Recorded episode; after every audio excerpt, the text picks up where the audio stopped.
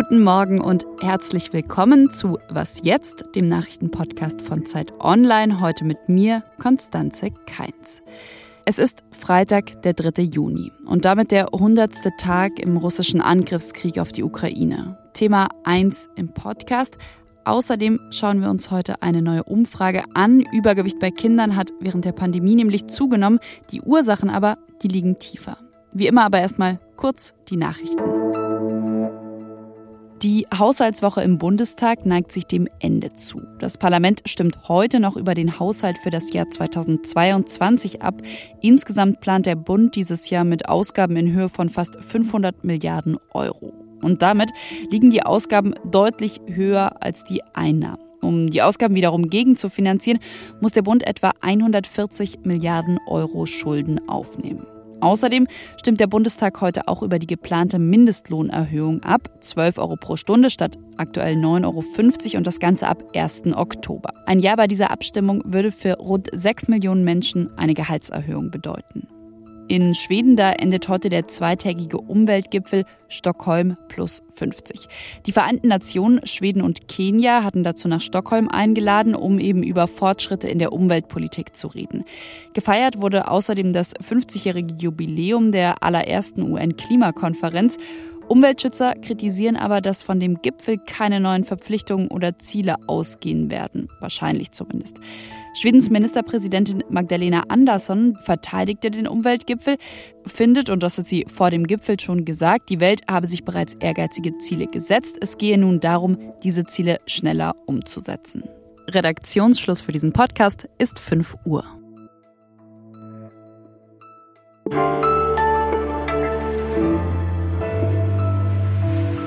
Genau 100 Tage ist es heute her, dass Russland in die Ukraine einmarschiert ist, dass Putin seinen brutalen Angriffskrieg gestartet hat.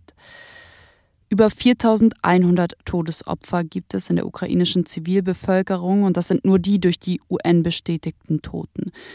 Außerdem seien etwa 8 Millionen Menschen innerhalb des Landes auf der Flucht. Dem Westen, dem scheint es immer schwerer geeint gegen Putin vorzugehen. Und gleichzeitig ist aber auch vom Gewinnen oder Verlieren des Krieges die Rede. Zum Beispiel hat Außenministerin Annalena Baerbock diese Woche das im ZDF gesagt. Natürlich darf Russland diesen Krieg nicht gewinnen, sondern muss ihn strategisch verlieren. Über das Ende des russischen Angriffskrieges, über das Bröckeln der westlichen Einheit hat sich Michael Thumann, außenpolitischer Korrespondent der Zeit, Gedanken gemacht. Die Kolumne ist geschrieben und ich erreiche dich ja schon auf der nächsten Recherchereise im Hotel in Istanbul.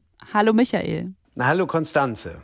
Jetzt haben wir den hundertsten Tag im, im russischen Angriffskrieg. Inwiefern kann man sagen, ja, es ist jetzt an der Zeit, mal übers Gewinnen oder eben auch übers Verlieren in diesem Krieg zu sprechen. Wir haben eben den Ton von Annalena Baerbock gehört, äh, die das ja getan hat. Ja, ich finde es doch viel zu früh. Wir haben sehr viel über das Gewinnen, das Mögliche der Ukraine in den letzten Wochen gesprochen, äh, zumal nach dem Rückzug der Russen von Kiew und Charkiw. Nun sind die Russen plötzlich auf dem Vormarsch und das sind sie, weil sie plötzlich alle Kräfte auf einen Punkt konzentrieren und einfach, bevor sie in die Stadt Severodonetsk einmarschiert sind, im Osten der Ukraine, haben sie einfach tagelang mit Artillerie alles zerstört, was zu zerstören war. Solche Bewegungen hin und zurück werden wir, glaube ich, in den nächsten Monaten, ich hoffe nicht Jahren, immer wieder sehen.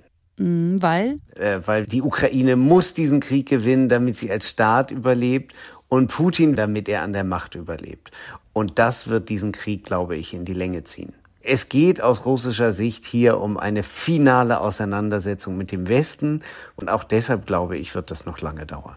Welche Rolle spielt denn die EU, wenn wir eben über die Länge dieses Krieges sprechen? Über, die, über das sechste Sanktionspaket wurde diese Woche ja recht lange verhandelt und dann am Ende hat man sich auch nur auf ein Ölembargo mit ja, sozusagen Schlupflöchern einigen können. Was die Frage der Europäer angeht, äh, glaube ich, haben wir jetzt bei diesem sechsten Paket gesehen, wie schwierig das ist, sich äh, nach 100 Tagen Krieg noch auf weitere Sanktionen zu einigen. Denn Viktor Orban, Putins bester Freund in der EU, der ungarische Premier, ist schon ausgeschert und wollte unbedingt, dass die Druzhba-Pipeline, äh, dass die weiter am Netz bleibt. Und darauf haben sich die Europäer dann auch geeinigt. Seetransporte von Öl sind gestoppt und die Druschba-Pipeline bleibt offen.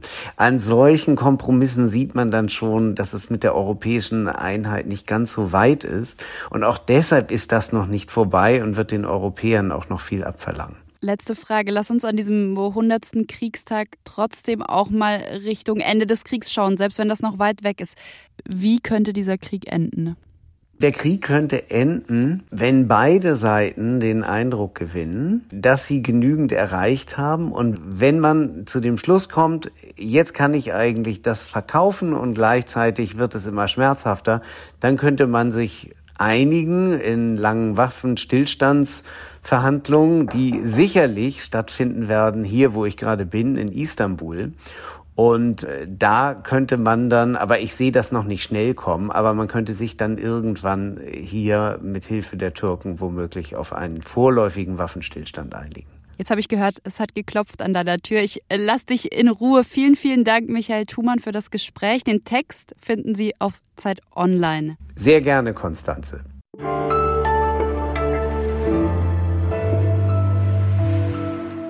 Und sonst so?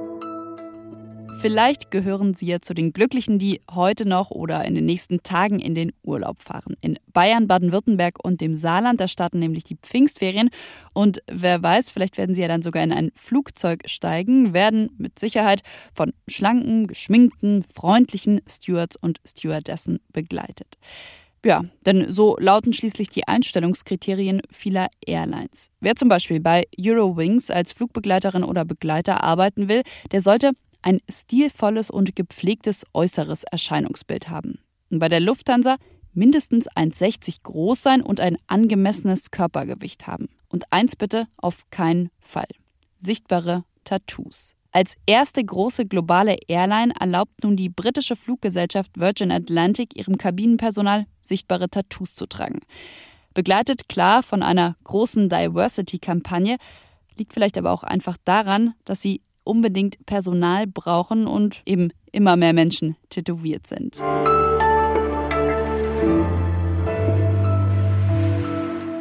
Nach der Corona-Pandemie, da steht Deutschland jetzt vor einer Adipositas-Endemie. Das ist, finde ich, eine ziemlich erschreckende Warnung, die da Mitte der Woche von Wissenschaftlerinnen und Wissenschaftlern kam. Laut einer repräsentativen Forsa-Umfrage nämlich hat jedes sechste Kind in Deutschland seit Beginn der Corona-Pandemie mehr zugenommen, als es dem Alter entsprechend eigentlich normal wäre. Laut dieser Umfrage hat knapp die Hälfte der Kinder sich weniger bewegt als zuvor und ein Viertel hat mehr Süßigkeiten gegessen. Die Ursachen aber, die liegen wohl noch viel tiefer. Wo genau? Damit hat sich die Zeitautorin Nora Burkhardt-Arp beschäftigt. Hi Nora. Hallo, guten Morgen. Lass uns erstmal damit starten, warum die Expertinnen und Experten überhaupt so besorgt sind. Also was ist das Gefährliche an Übergewicht bei Kindern? Ja, wir sprechen ja hier über wirklich äh, starkes Übergewicht und also über Adipositas.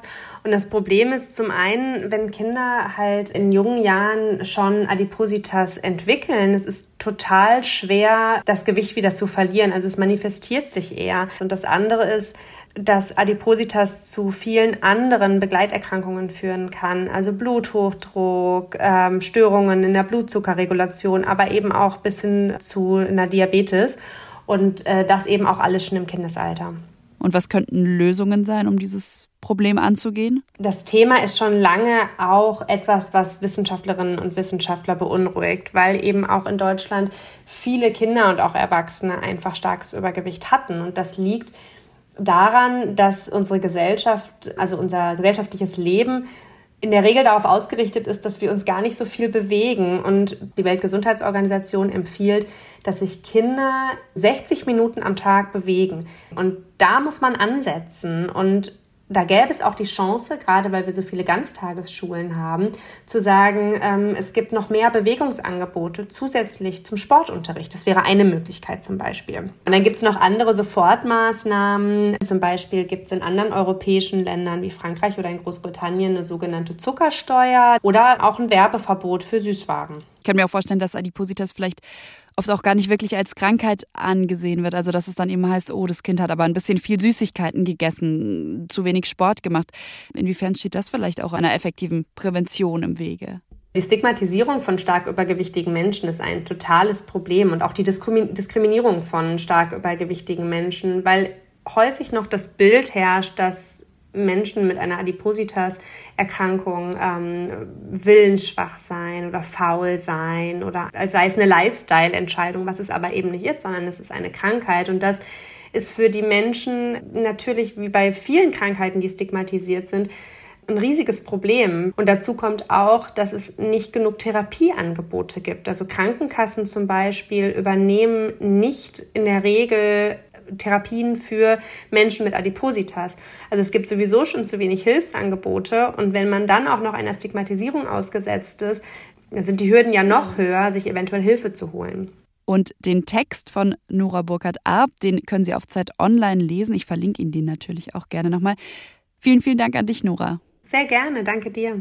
Das war's von Was jetzt am Freitagvormittag und von mir, Konstanze Keins. Ich wünsche Ihnen ein schönes Wochenende, freue mich, wie das gesamte Team hier, über Ihre Nachrichten gerne per Mail an wasjetzt.zeit.de. Und falls es schon zu Ihrer Wochenendroutine gehört, unsere längeren, hintergründigen Folgen zu hören, dann muss ich Ihre Vorfreude heute leider ein bisschen trüben, denn auch bei uns im Team, da gibt es manchmal Krankheitsfälle und diese Woche haben wir es einfach nicht mehr geschafft, die Folge fertig zu bekommen. Aber die Folge erscheint natürlich noch in den kommenden Wochen und falls Sie sowieso noch nicht alle anderen Langfolgen gehört haben, dann äh, empfehle ich Ihnen die unbedingt. Letzte Woche, da ging es zum Beispiel um die Frage, warum der Regenwald fürs Schnitzel brennt.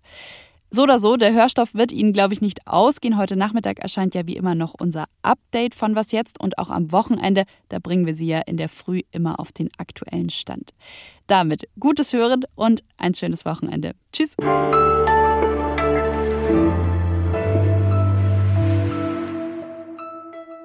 Oh. Hi, sorry. Oh, da warst du kurz weg. Da bin ich wieder.